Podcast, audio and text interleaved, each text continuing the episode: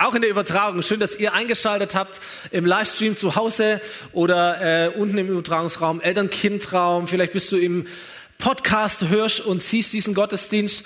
Richtig gut, dass wir Gottesdienst feiern dürfen, Jesus kennenlernen dürfen, uns weiterentwickeln dürfen als Menschen, die glauben. Und wir schließen heute eine Predigtserie ab. Ähm, die letzten drei Wochen haben wir die gepredigt. Sie trägt den Titel Ich einfach unverantwortlich.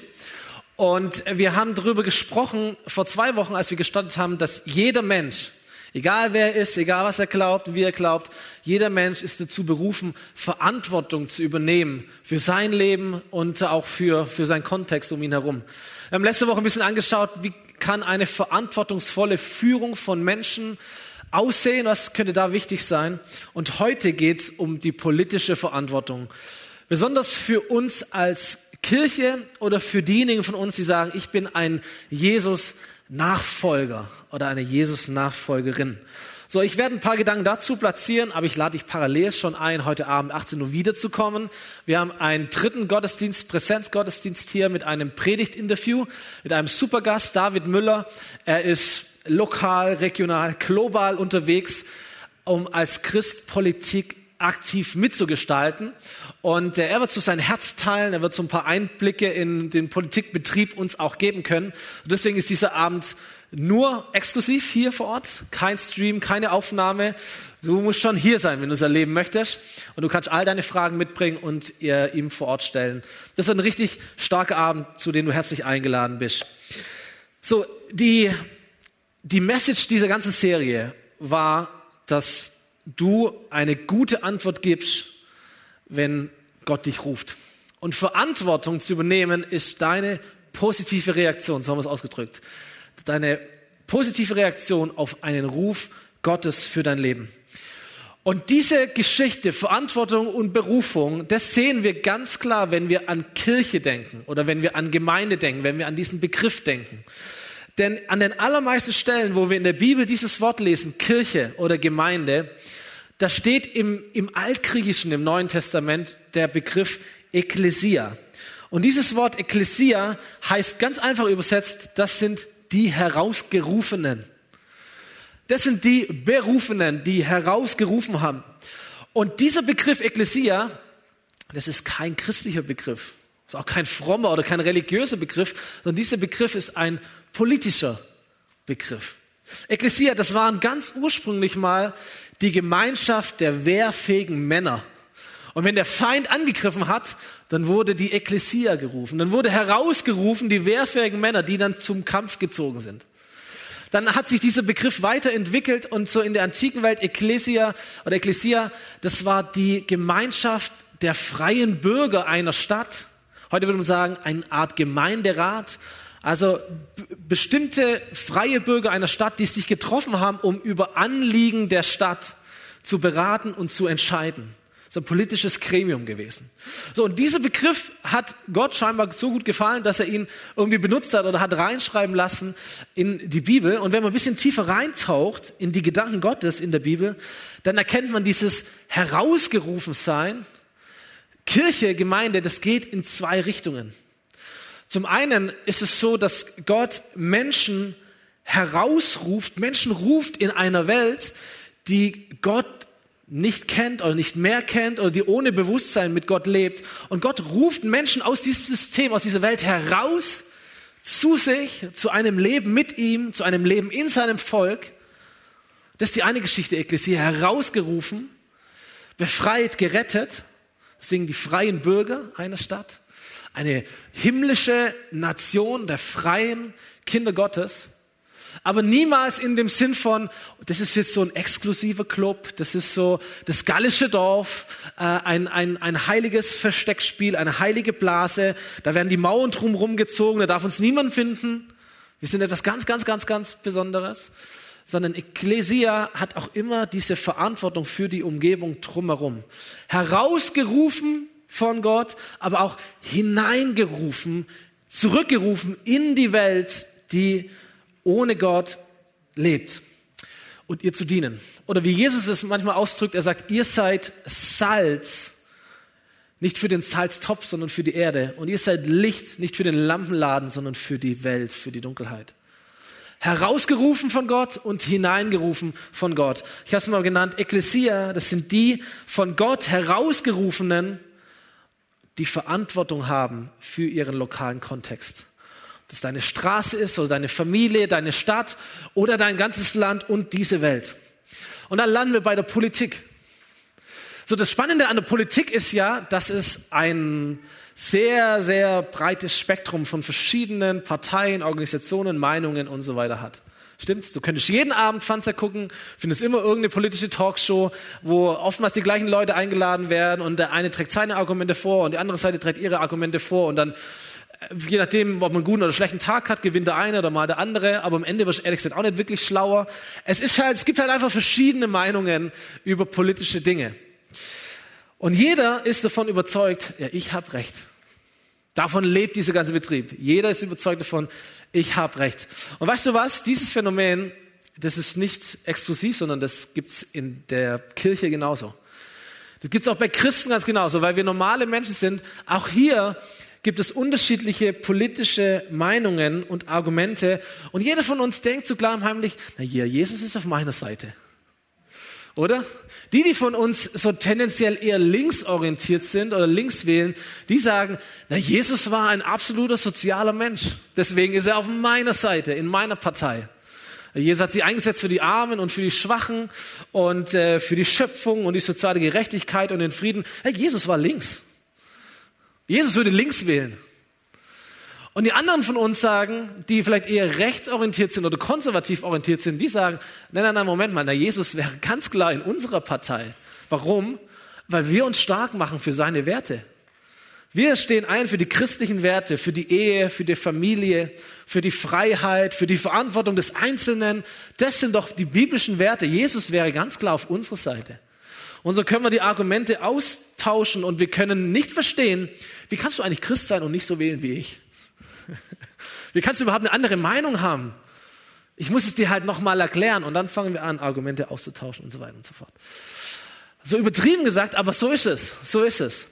Und diese Sache ist so lange so kompliziert, bis wir verstehen, dass wir einen, einen Change brauchen, nämlich, dass wir nicht mit unserer politischen Brille, mit unserer Parteienbrille Jesus anschauen dürfen, weil dann wird Jesus immer einer von uns sein sondern wir müssen es verändern. Wir müssen sagen, mit unserer Jesusbrille schauen wir die Parteien an, schauen wir die Politik an, schauen wir die Wahlprogramme an und dann werden wir feststellen, was davon ist Jesus gemäß und was davon ist es nicht. Und es gibt in jeder Partei Dinge, die sind Jesus gemäß und es gibt auch in jeder Partei Dinge, die sind nicht Jesus gemäß.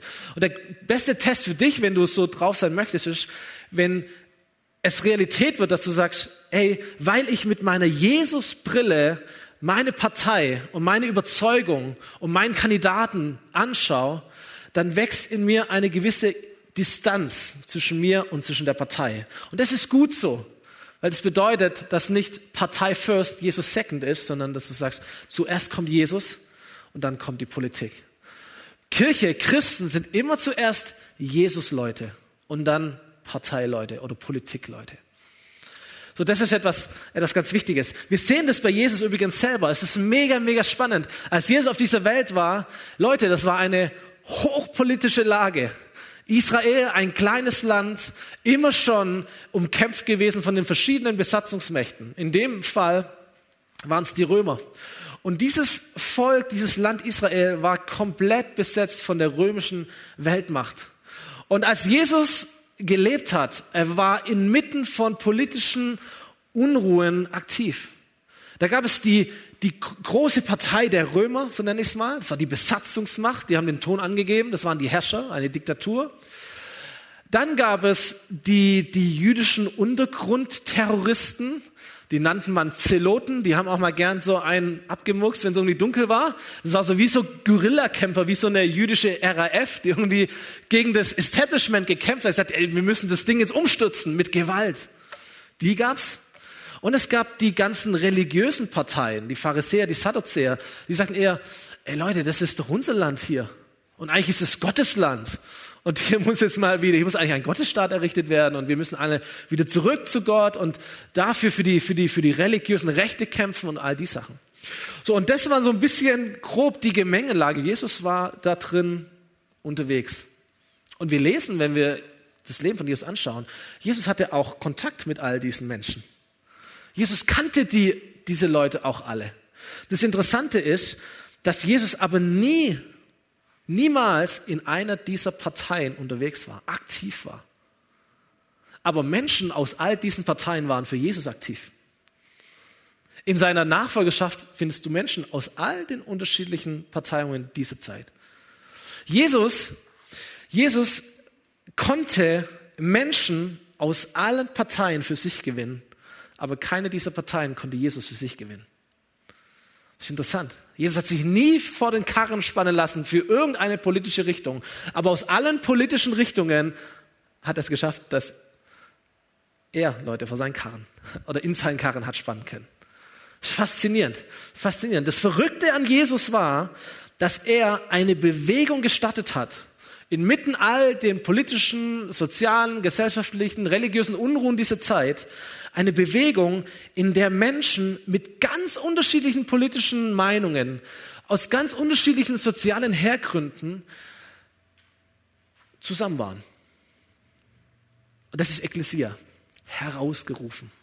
Ekklesia, ich habe gesagt, das sind ganz verschiedene Menschen, die natürlicherweise kaum etwas miteinander zu tun haben. Und die kommen jetzt freiwillig und regelmäßig zusammen, um gemeinsam diesen Jesus nachzufolgen und ihn anzubeten als den gekreuzigten und auferstandenen Herrn. Das ist etwas völlig anderes. Ekklesia. So, wenn du dich jetzt fragst, wie hat das funktioniert? Warum haben denn Menschen ihre politische Brille, ihre Parteipolitik überwunden, ihren Rassismus überwunden, ihre, ihre, ihre gesellschaftliche Prägung, ihre Normen überwunden. Und die Antwort ist folgende. Das, was sie von Jesus gehört haben, was sie bei Jesus gesehen haben, was sie erlebt haben mit Jesus, das war so viel größer als das, was sie kannten.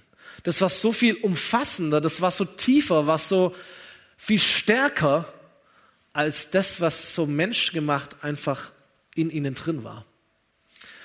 Und es ist das, was Jesus nennt, das Reich Gottes.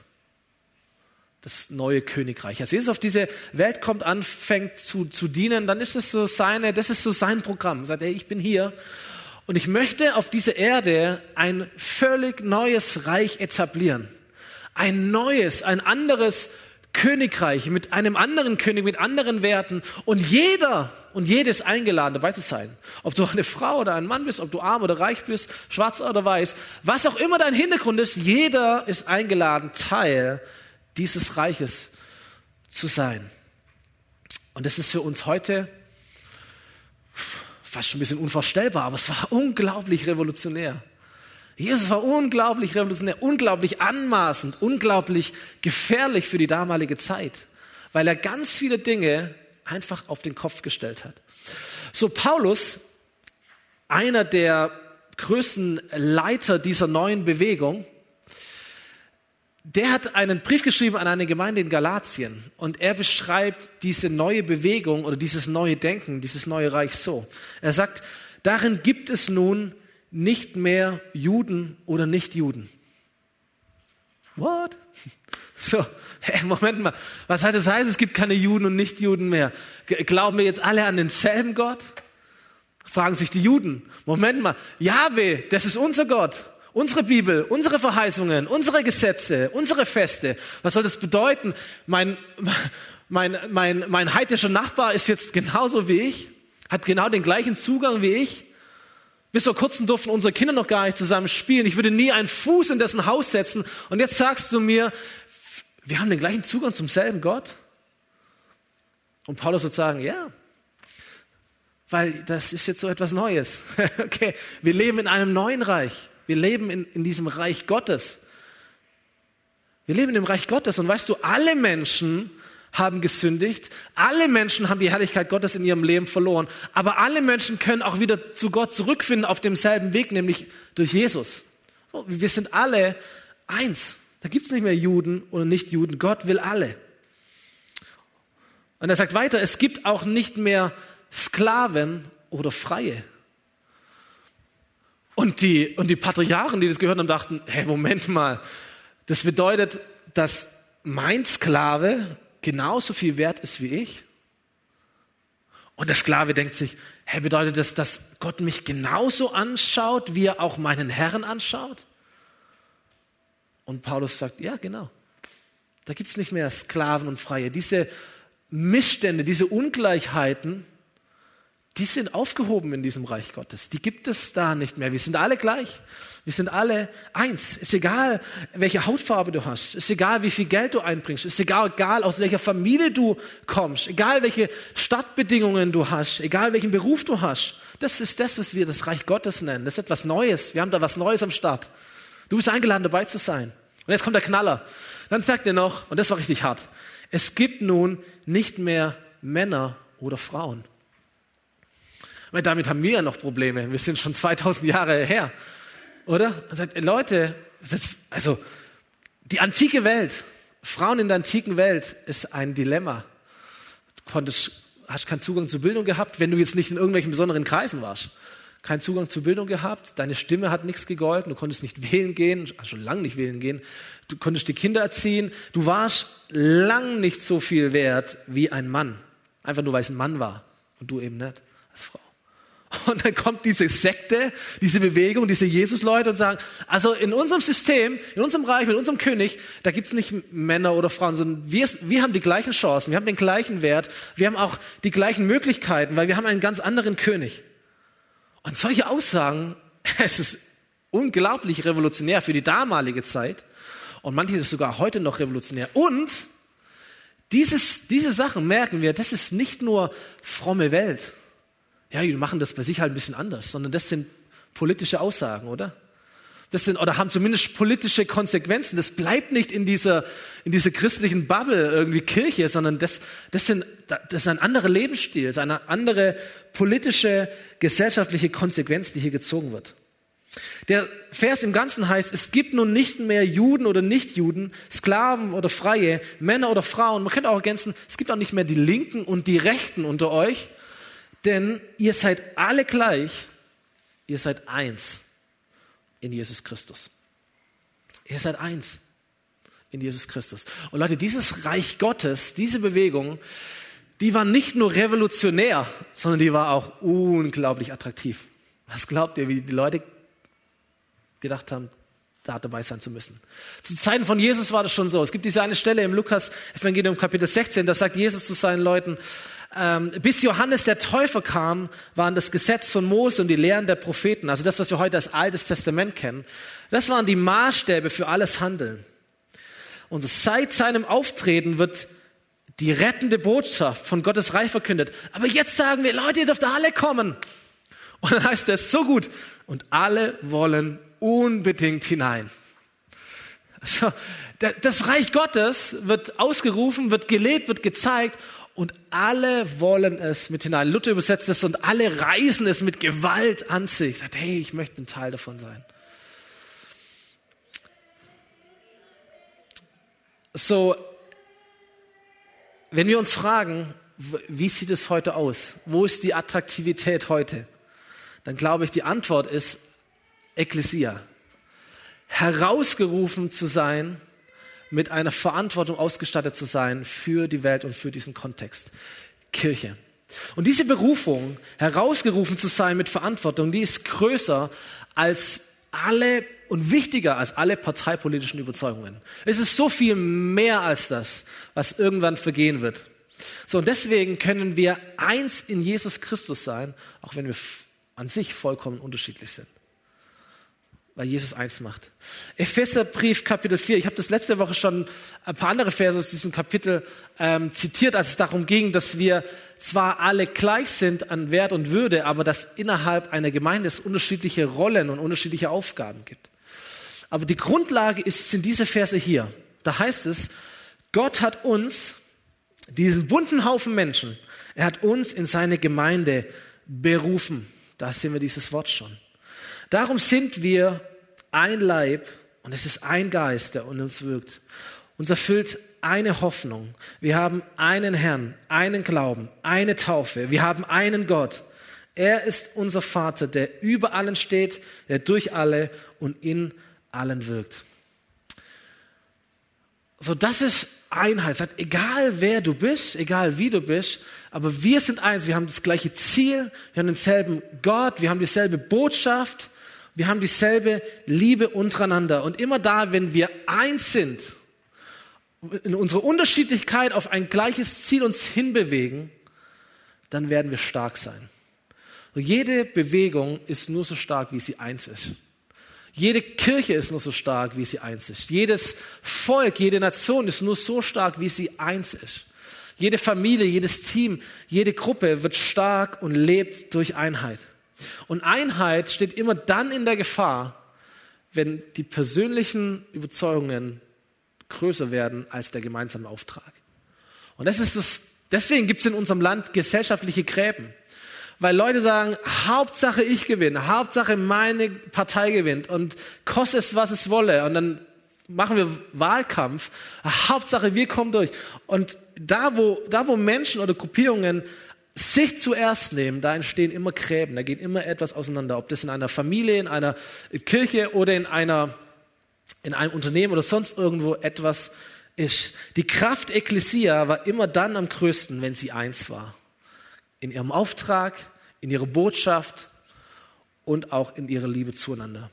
Und deswegen ist der größte Wunsch und das intensivste Gebet, das Jesus spricht, folgendes, als er mit seinem Vater im Himmel redet und sagt, ich bete für sie. Und mit sie, ihr könnt es lesen, wenn ihr diese Verse davor liest aus Johannes 17, die, die vorhergehenden Verse, sie, er sagte, das sind die Herausgerufenen, er nennt sie genauso, die du herausgerufen hast und die ich wieder in diese Welt hineinsende. Für die bete ich.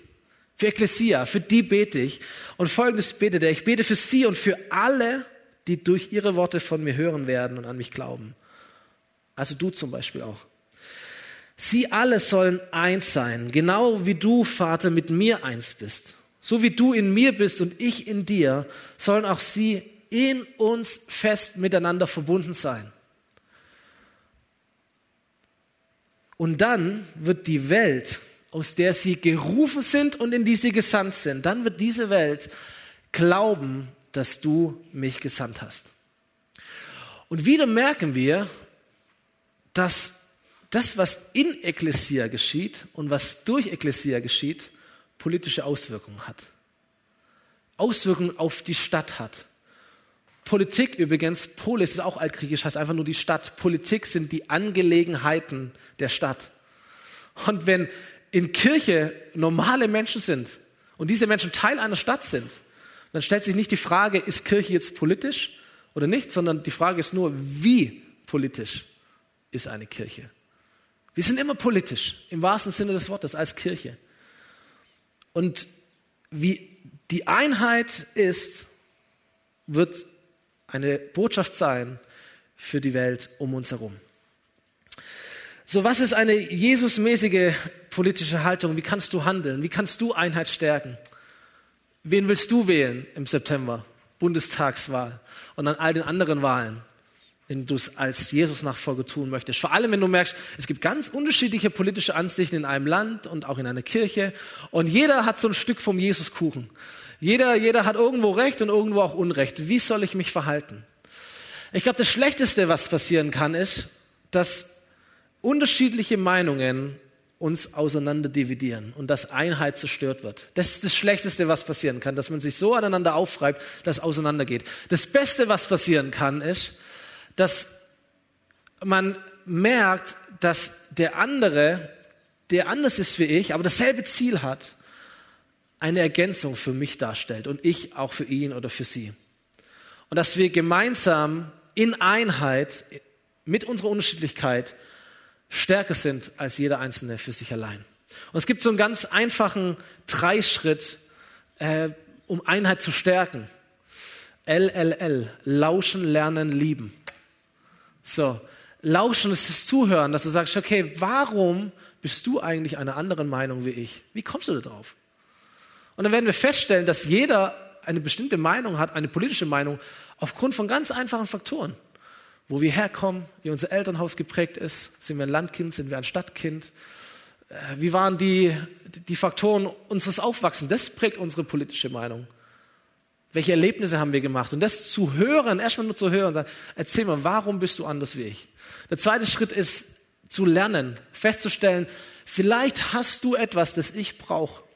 Was kann ich von dir lernen? Was kann ich von dir übernehmen? Und der dritte Schritt ist zu lieben und sich diese Frage zu stellen, wie kann ich dir etwas Gutes tun, auch wenn du anders bist wie ich? Wie, wie kann ich dich lieben, auch wenn du anders bist wie ich? Und dann merken wir, hey, das ist so ein bisschen so ein crazy Ding irgendwie. Warum soll ich jemand lieben, jemand etwas Gutes tun, der anders ist wie ich? Und dann merken wir, dieses Reich Gottes Ding, das ist einfach, stellt manche Sachen auf den Kopf. Stellt es auf den Kopf. Es gibt in diesem Reich Gottes, in dieser Bewegung von Jesus, ein großes Gesetz, eine große Regel. Und Jesus erzählt sie äh, zu seinen jüdischen Zuhörern, die hatten 600 irgendwas Gesetze entwickelt über, über die Zeit im Alten Testament. Und Jesus sagt, ich gebe euch ein neues Gesetz, ein neues Gebot. Und dieses Gebot heißt, liebt einander. Wer auch immer ihr seid, wo auch immer ihr herkommt, mit all dieser, diesen menschlichen Unterschieden, die aber hier nicht mehr so arg bedeutend sind, liebt einander. So wie ich euch geliebt habe, so sollt ihr euch auch untereinander lieben. Und wieder heißt es, an eurer Liebe zueinander werden die Menschen, wird jeder erkennen, dass ihr meine Jünger seid. Und wieder merken wir, das, was in Ecclesia passiert, hat Auswirkungen auf die Stadt, auf die Polis, auf die Politik, auf die Menschen um uns herum. So Jesus Nachfolger sind verpflichtet dazu, das ist dieses Gesetz zu halten. Die Bibel nennt es an bestimmten Stellen auch wirklich das Gesetz von Christus. Das ist kein heißer Tipp. Das ist nicht so irgendwie so ein Wunsch von Jesus oder ich hätte gern, sondern das ist, sein, das ist seine, seine Regel, sein Gesetz, das er setzt. Das ist das, was ihr tun sollt. Einander zu lieben, wie er uns geliebt hat. Und je mehr wir das verstehen und verinnerlichen, umso mehr wird dieses Gesetz von Christus unser Gewissen prägen. Und das ist etwas sehr, sehr Wichtiges. So, wenn du dich fragst, wie soll ich entscheiden, politisch? Dann würde ich sagen, wähle nach deinem Gewissen, aber lass dein Gewissen geprägt sein von dem Gesetz von Christus. Damit, wenn, wenn Wahlen anstehen, wenn politische Entscheidungen, aber auch alle anderen Entscheidungen auch, aber wenn auch politische Entscheidungen anstehen, das Gewissen sich meldet, immer da, wenn du merkst, oh, das ist aber nicht Jesus gemäß. Das Gewissen meldet sich. Nicht dein Verstand, sondern dein Gewissen das, was in dir drin ist. Je mehr das Gesetz von Christus dich prägt und dich antreibt und dein Gewissen prägt, dann wird es auch anschlagen. Egal, ob du jetzt eher linksorientiert bist oder ob du eher rechtsorientiert bist oder wie auch immer du orientiert bist. Alle haben ein Stück weit was von diesem Jesuskuchen. Das Gewissen ist entscheidend. Aber es ist entscheidend, dass dein Gewissen geprägt ist von dem Gesetz von Christus. Nicht dein Gewissen im Sinn von, hast so wie ich halt bin. Und wir sind halt alle anders und schau okay so. Sondern geprägt von dem Gesetz von Christus. Zu merken, immer da, wo Ungerechtigkeit herrscht. Und das gibt es in allen Formen von, von Staaten, ob die jetzt eher links oder eher rechts sind. Da, wo Ungerechtigkeit herrscht, da, wo Menschen nicht ihrer Würde entsprechend behandelt werden, da, wo Menschen ihre Zukunft, die Zukunft der Kinder, der Gesellschaft aufs Spiel setzen oder zerstören, da schlägt das Gewissen an, das geprägt ist von dem Gesetz von Christus. Und da sollten wir uns bewegen und auch politisch aktiv werden, politisch Dinge bewegen, egal für welche Partei wir im Grunde eigentlich sind. So das Gesetz von Christus, diese große Regel des Königreiches, glaube ich, sollte aber nicht nur unser Gewissen selber prägen, sondern im besten Fall, und das ist eine steile These, aber ist mein Bild, in, im besten Fall macht dieses Gesetz die Kirche selber zu einem Gewissen. Und ich weiß, die Kirche hat einen absolut und auch verdientermaßen einen schlechten Ruf. Aber eigentlich glaube ich, Ekklesia, dieses eigentliche Bild Gottes, ist, dass Kirche das Gewissen ist für ein Land. Das Gewissen ist für die Politik. Dass Christen sagen, ey, wir heben den Zeigefinger an den Stellen, wo es dem Gesetz von Christus widerspricht, an das wir glauben. Weil wir sind von einem anderen Reich. Wir stehen nicht für eine bestimmte Partei, wir stehen auch nicht für eine bestimmte Richtung, wir stehen für Jesus. Wir stehen für sein Reich und sein Reich ist so viel größer als alle Parteien, die es auch geben kann, die es gegeben hat und die es irgendwie geben wird. Und wir heben dann den Zeigefinger, wenn wir merken, das ist nicht okay für Jesus. Das ist nicht okay im Sinne des Reiches Gottes. Das widerspricht dem Gesetz von Christus. Und wir tun es zuerst in unserem Laden und dann tun wir es da, wo es politische Entscheidungen gibt. Dass die Kirche kann zum Gewissen einer ganzen Nation werden. So, ich komme zum Ende. Ich bin ähm, in der Vorbereitung für diese Predigt auf einen Mann gestoßen mit einem Namen Plinius. Wahrscheinlich niemand von euch gehört. Plinius war ein Statthalter in der heutigen Türkei, so im, im ersten, zweiten Jahrhundert nach Christus. Und diese Jesus-Bewegung, die war an einem relativ entscheidenden Punkt. Petrus und Paulus, so die zwei großen Personen im ersten Jahrhundert, die waren tot, haben, sind umgebracht worden in Rom, sind als Märtyrer gestorben und man dachte, na mal schauen, was mit dieser Sekte jetzt passiert. Geht sie ein oder wie geht's weiter? Und das Gegenteil war der Fall. Diese christliche Bewegung hat sich multipliziert und verbreitet in dieser ganzen Welt damals. Und gleichzeitig ging es dem römischen Imperium nicht mehr ganz so gut. So, so ein bisschen ausgefranst. Es ging langsam bergab und man hat sich überlegt, woran liegt's? Warum sind die Götter böse geworden? Warum, wo ist die Konstanz hin? Und man hat nach einem Schuldigen gesucht und nach, nach Gründen gesucht und man ist auf diese Christen gestoßen, nach dieser komischen Gruppierung, die sich da breit macht. Und dann gesagt, das, das sind die Schuldigen und sie haben sie untersucht und gefangen genommen. Man hat sie gezwungen, den römischen Herrschern als Herrn anzubeten. Manche haben sich geweigert, manche haben das getan. Und jetzt kommt Plinius im Spiel in der heutigen Türkei. Er war ein Statthalter und er bekommt einen, den Auftrag, wie wahrscheinlich alle Statthalter der damaligen Zeit, in, seinem, in seiner Provinz die Christen zu holen, sie anzuschauen, sie zu untersuchen, was macht diese Gruppe so gefährlich und sie dementsprechend zu behandeln. Und Plinius macht das auch. Er untersucht quasi diese Bewegung und dann schreibt er einen Brief an den Kaiser Trajan über das, was er so entdeckt. Und dieser Brief ist in die Geschichte eingegangen als der sogenannte Christenbrief von Plinius. Den kannst du googeln ähm, und, und, und nachlesen. Und hier können wir lesen, was Plinius vor fast 2000 Jahren über die Christen, über unsere Bewegung herausgefunden hat in der Zeit rund um das erste Jahrhundert nach Christus. Und das ist das, was er sagt. Er sagt, die Christen versicherten, ihre Schuld und ihr ganzer Irrtum. Also der Grund, warum sie gefangen genommen werden, warum sie so anders sind, der hat darin bestanden, dass sie sich an einem bestimmten Tage vor Sonnenaufgang zu versammeln pflegten. So Plinus versucht herauszufinden, warum ist diese Bewegung so gefährlich für die römische Weltmacht? Und was er herausfindet ist, sie sind deswegen so gefährlich, weil sie treffen sich an einem bestimmten Tag vor Sonnenaufgang jede Woche und wir denken, wow, das war ihr Gottesdienst. Okay, sie haben sie getroffen am Sonntag, um einfach ihren auferstandenen Jesus anzubeten. Das war das Gefährliche damals. So, Sonntag war allerdings kein Feiertag wie heute, sondern Sonntag war der Arbeitstag. Und wenn dort heißt, sie haben sich vor Sonnenaufgang getroffen, um Gottesdienst zu feiern, dann haben sie sich vor Sonnenaufgang, vor dem Arbeitstag getroffen. Kannst du mal überlegen, wenn ich sagen würde, Leute, sonntags machen wir jetzt hier nicht mehr. Wir treffen uns jetzt Montagmorgens 5 Uhr zum Gottesdienst und beten eine Stunde Jesus an. Wer wäre da von euch? Wer wäre am Start? Leute, unsere, unsere Vorfahren waren alle am Start.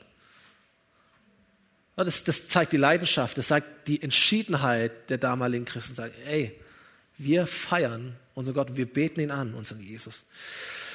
So, und dann, das Zweite, was Plinius lernt über die Bewegung, ist, dass sie singen. Das ist natürlich eine Riesenbedrohung für das römische Weltreich, wenn gesungen wird.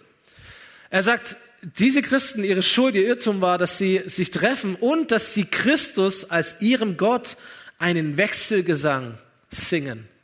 So, warum haben sie gesungen? Sie hatten noch keine Bibel, noch keine Überlieferung, sie hatten auch keine Gebote, sondern sie haben über Lieder versucht, ihre Theologie einzuprägen, über Gedichte, über Hymnen, zu predigen, zu verkündigen, sich an die Geschichten, an die Worte, an die Gebote zu erinnern. Deswegen haben sie gesungen. Und jetzt kommt's. Er sagt, und sie haben sich durch Eid verpflichtet. Und das ist jetzt die Gefahr. Ich wusste es. Da gibt es eine Gruppe von Christen und sie treffen sich regelmäßig und sie verbünden sich gegen uns.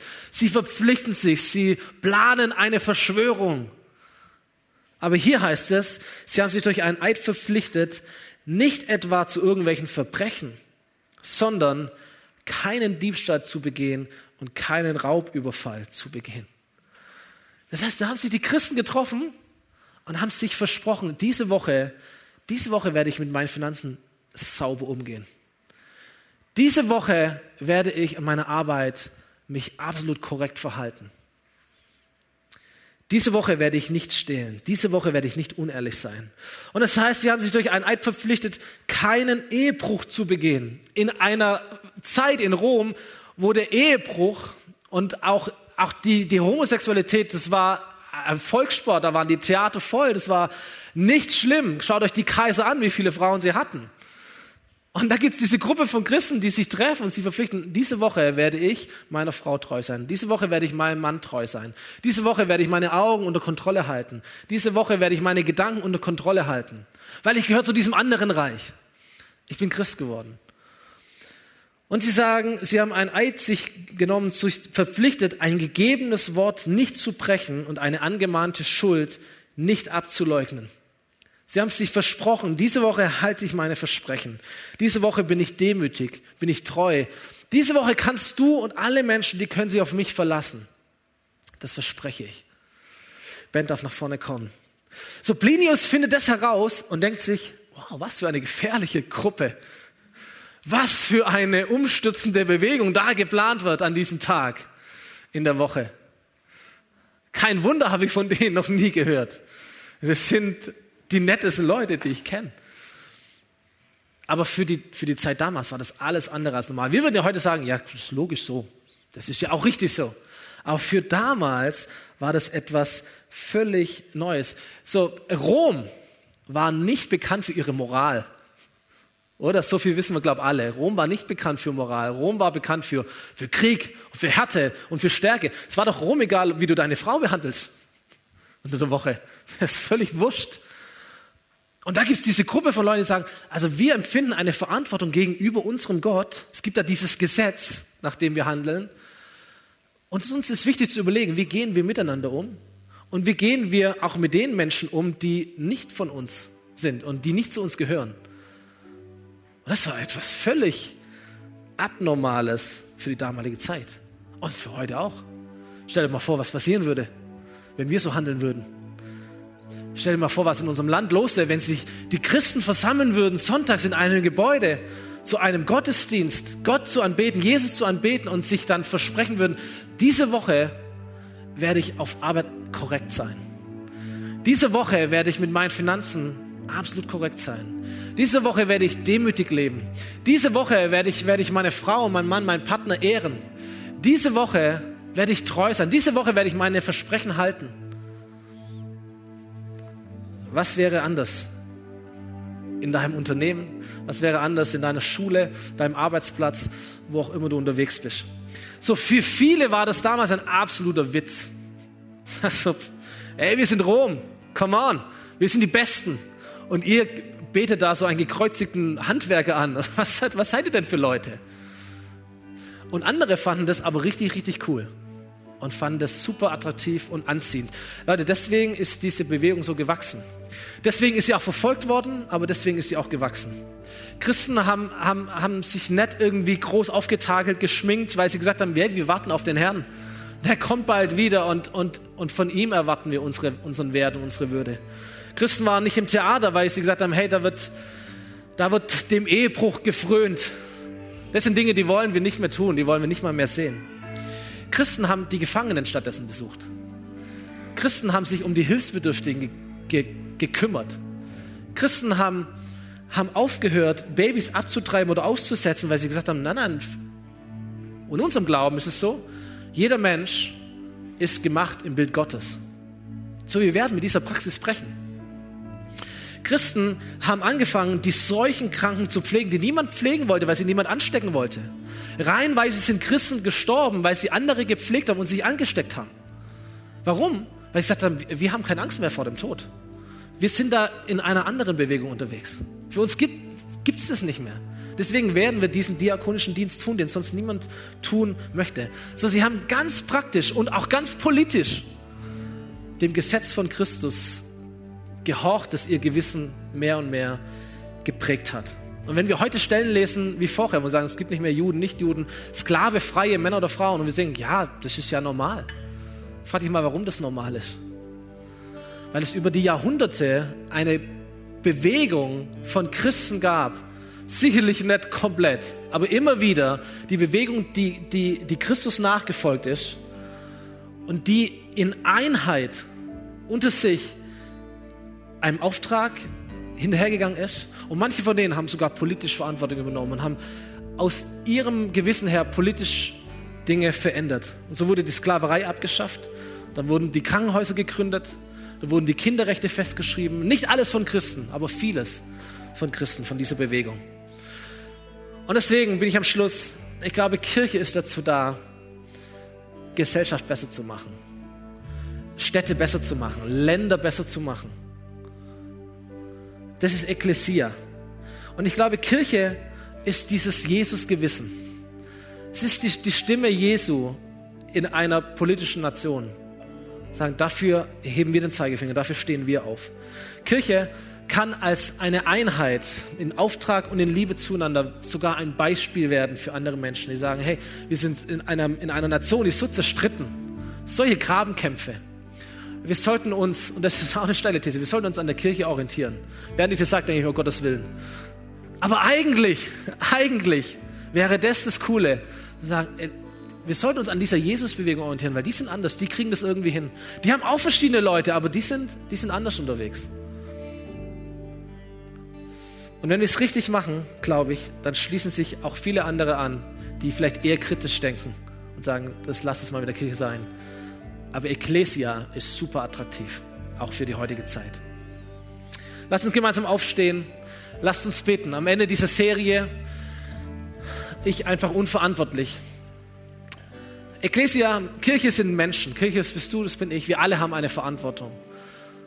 Herausgerufen zu sein und hineingerufen zu sein in diese Welt, auch in diese Politik. Und wir werden einen, einen Megasong spielen gleich, der heißt Ich glaube an den Vater, das ist ein Glaubensbekenntnis. Und während wir dieses Lied singen, kannst du es zu deinem Gebet machen, sagen, das ist das, was ich glaube. Dafür bin ich da, dafür lebe ich, das ist mein Reich, das sind meine Überzeugungen. Und du bist auch aufgefordert von mir hiermit zu sagen, ich stell dich da auch hinein. Dieses Reich Gottes ist ein offenes Reich. Du kannst Teil dieses Reiches werden. Dem Moment, wo du Jesus dein Leben gibst, dein Leben ihm anvertraust, du bist Teil dieser Bewegung. Und dann nimm doch diesen Moment und entscheide dich für ihn oder entscheide dich zu sagen, Jesus, ich möchte in meinem Kontext, in meinem Alltag dieses Reich Gottes entdecken und ich möchte es leben, da wo ich unterwegs bin. Jesus, ich danke dir von ganzem Herzen, dass du der König dieses Reiches bist, Jesus. Sein ewiges Reich, ein ewiger König. Du hast gesagt, dass selbst die Pforten der Hölle deine Kirche nicht überwinden werden, Jesus. Und so danke ich dir, dass wir auf den Schultern dieser Männer und Frauen stehen, von denen wir gehört haben, die Geschichte geschrieben haben, noch und nöcher, Jesus. Und wir kommen zu dir in einer ganz konkreten Situation als Kirche hier vor Ort, aber auch als Kirche in Deutschland, als weltweite Kirche, Herr, die nicht immer den besten Job macht, Herr, nicht immer deinen Job macht, Jesus, aber wir wollen uns neu auch in diese Verantwortung hineinstellen, wollen das neu ausgraben, um was es eigentlich geht. Danken dir, dass du uns herausgerufen hast, aber dass du uns auch neu hineingerufen hast in diese Welt, um zu dienen, um den Unterschied zu machen, um zu faszinieren, um zu strahlen, um ein Licht und Salz zu sein und Menschen das auch ein Beispiel zu geben dafür, was es heißt, zu dir zu gehören. Hilf uns und segne uns, Jesus. Amen.